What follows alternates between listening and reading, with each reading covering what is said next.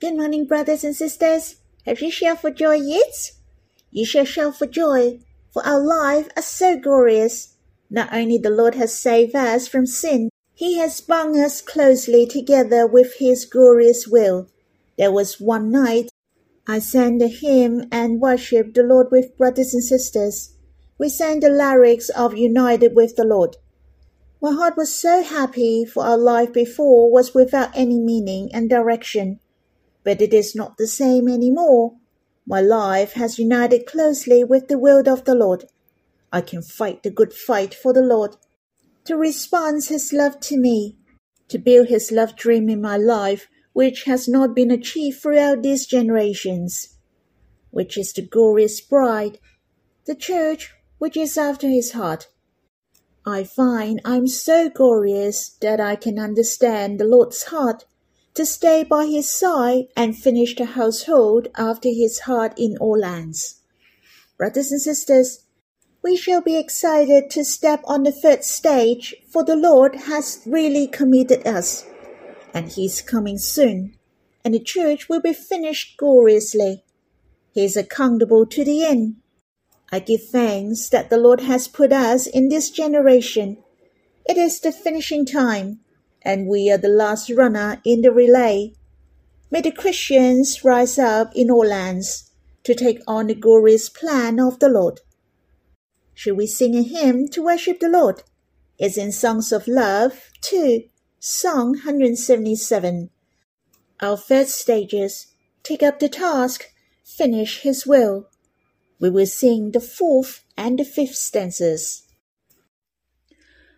We walk with joy onto the third stage, run together this final journey. We're heart to heart Build a church he desires, fulfilled his dream, completes the Lord's will. He will come back to receive his bride, to live with him sweet eternity.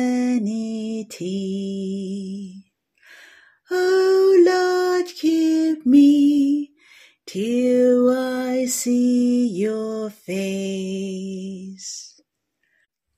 Brothers, sisters, arise with joy. May you walk on this glorious journey. Lift out his will with Abba and the Lord. March on with him and fight the good fight. Let's offer him what's his long desire. For him we'll write the glorious last page. With our dear Lord, we'll make sweet memories.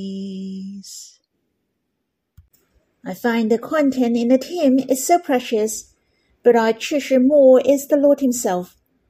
When I'm singing, I focus on Him. I also think of Him. I sing to Him, and also I will take notice of the content in the hymn. I will enjoy in it. I will give thanks for those precious truths. I'm grateful about it. I will respond to Him. The last sentence in the fourth stanza mentioned Keep me till I see your face. Truly, this is my wish. I was singing this sentence with my strength, for I really want the last path of my life ahead can stand before him gloriously, not to let him down or disappoint him. On the other hand, in the fifth stanza, I really treasure to march on with the Lord and fight the good fight, to be closely with him and know his heart well. Not only the beloved and his darling are very much in love, but also can fight a good fight with him, to be his intimate fellow fighters as well. The lovers in the battlefield. I really want to write the next glorious chapter with the Lord. It is the sweet memories for me and the Lord in eternity. Shall we sing this hymn again?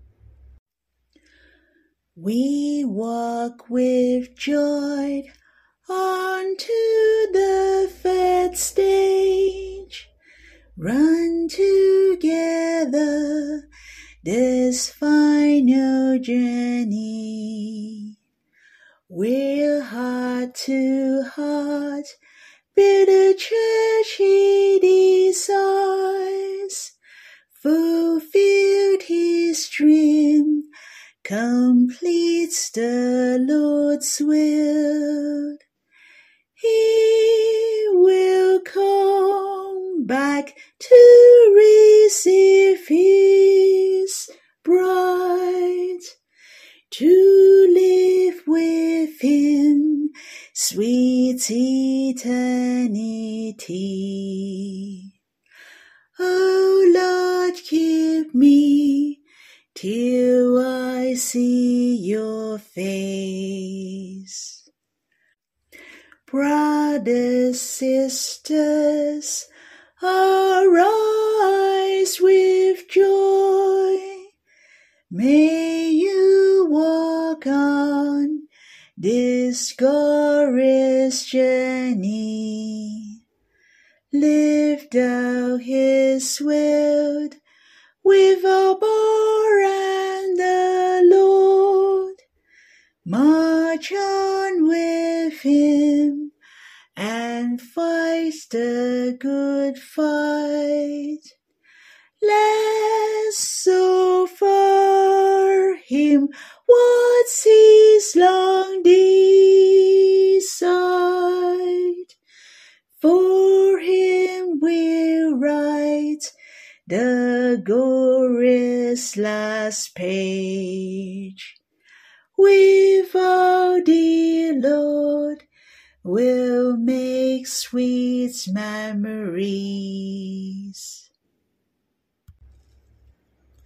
Now we have finished with the hymn. Then we shall respond to the Lord. I hope you can quiet yourself after the worshipping to respond to the Lord. I'll be the one who starts and after that, it is your turn. Lord, thank you that you have changed our life and you have saved us as well. You also opened our spiritual eyes. Not only you wanted to save us, to be blameless and to go to heaven, you even like to co-work with us to accomplish the church which is after your heart.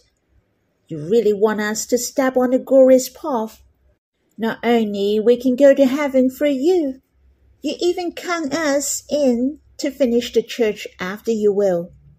Lord, may you bless us to step on the glorious path, so that we dwell with Abba and the Lord, to live out your will. O oh Lord, I really want to give you what the church couldn't give throughout the ages.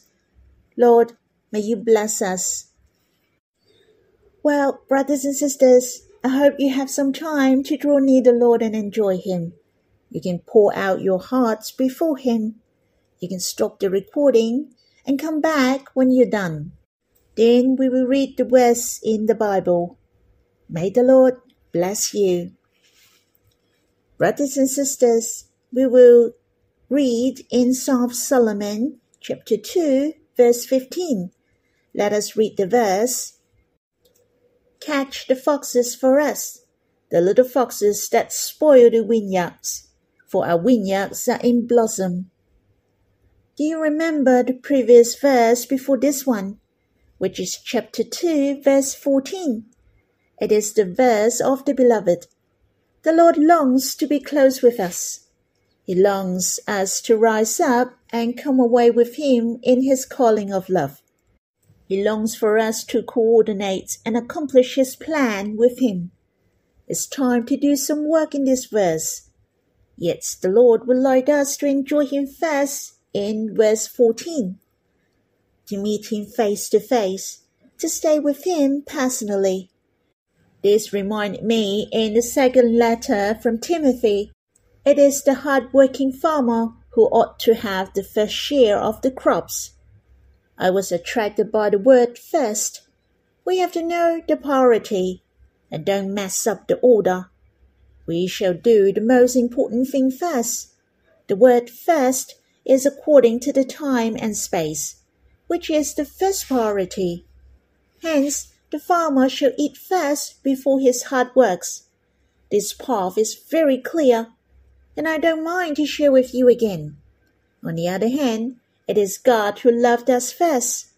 For if we have to love others, then we shall enjoy God first, so that the love of God compels us. In the second letter from Timothy mentioned, it is the hard-working farmer who ought to have the first share of the crops. The word ought to means that it is morally right to do, so it is the first priority. To enjoy first to be satisfied spiritually, then we are strengthened to love others. Let us think. Farming is hard work. They have to plant, to sow, irrigation, to kill the weeds, etc.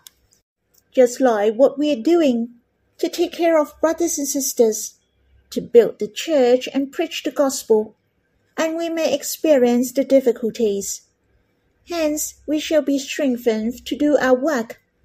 And what we give is love.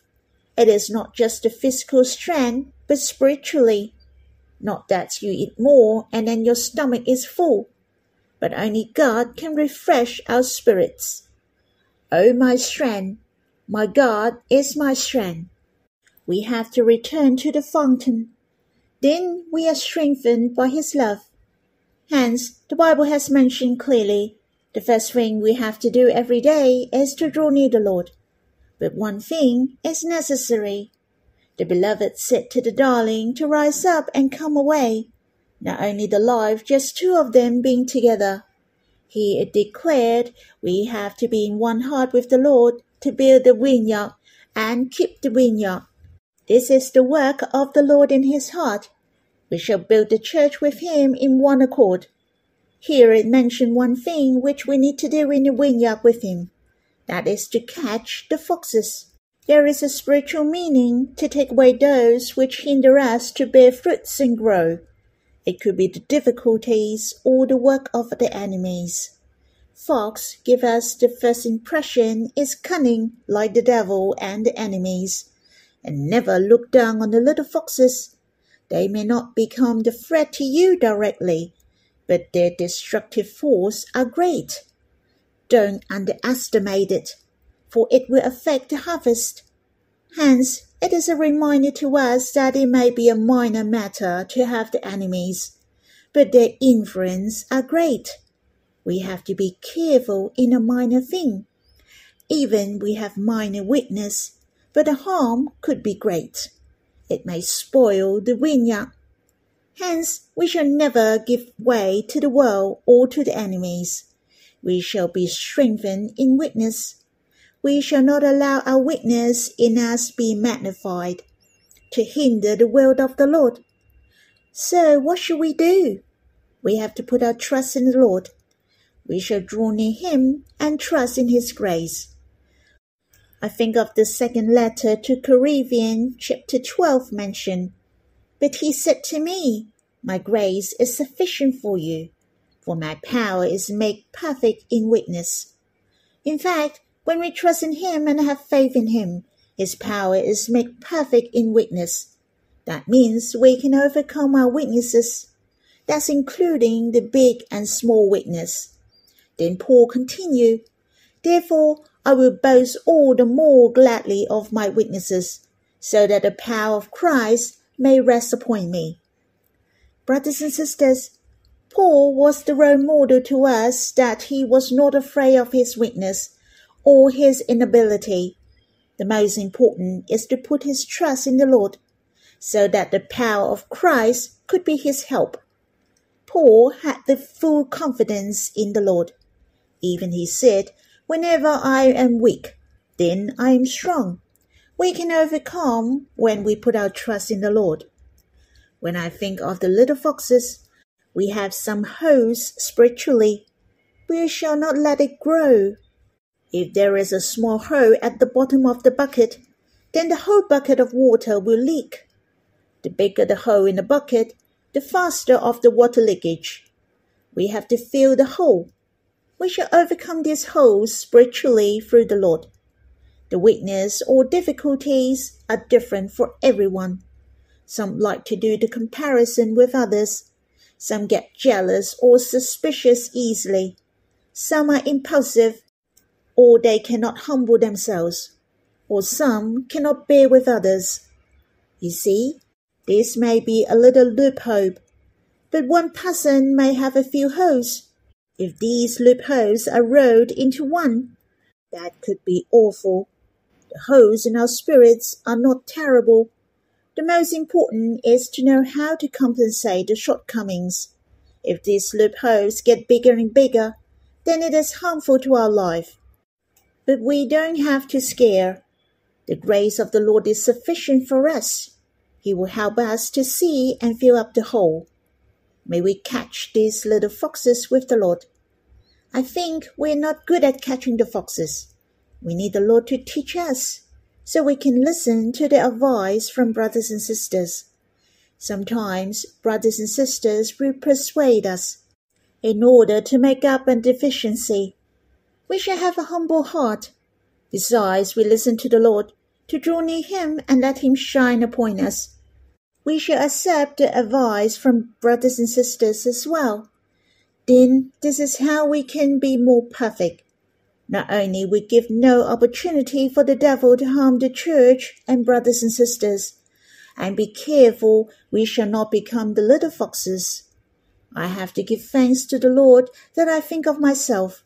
Since I was a young believer until now, I was changed greatly by the Lord. A jagged stone I was, full of bumps and lumps. I was polished by the Lord. The training and polishing from the Lord declare his heart to us. He formed us and will not forget us. He treasures us and he wants to refine us to be the pure gold and precious stone. I have low self esteem, but on the other hand, I was over proud to speak and domineering. But I was so grateful to the Lord. He didn't forsake me. Not that I'm very good and smart, but I still have room for improvement. He will continue to train and polish me. Have the Lord changed you greatly? He is helping to get over with your tiny habits or little flaws. You can share with us. I'm so gracious to the Lord that His hand will continue to shape us. We are being transformed to be like him from glory to glory. The path of the righteous is like the light of dawn, which shines brighter and brighter until full day. All we have to do is to draw near him every day. Let him to shine upon us and to be our help. Lastly, I'd like to share my understanding. The word we are mentioned in this verse twice catch the foxes for us. For our vineyards are in blossom. I won't go into details about the vineyards are in blossom, for I have shared about the vines are in blossom before. The vines will bear fruit soon. I was attracted by we. The vineyard is not only belong to the Lord, but we as well. It is belong to the Lord and us all the things of the Lord are belonged to us as well. The Lord is happy to share his all to us. Hence, this vineyard is ours. We and the Lord are partake in this vineyard. It's so precious. We have the Lord and his glorious will in our life. It is so treasurable that we can experience and enjoy the Lord personally, and we have a share in the center of his heart. How blessed we are! We have such a glorious and precious life. What we're doing are the most important in this universe. Truly, this is beyond our imagination. It's incredible. Brothers and sisters, I hope you can see the Lord who is so eager to be the closest with us. Not only he wants to be in one heart with us, he loves to walk and co-work with us.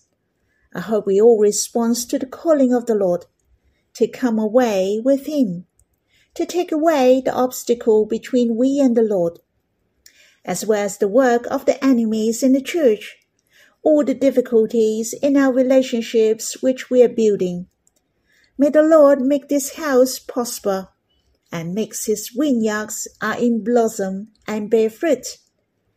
May the Lord bless us. Finally, I hope you have time to quiet yourself and enjoy the Lord alone. May the Lord bless you.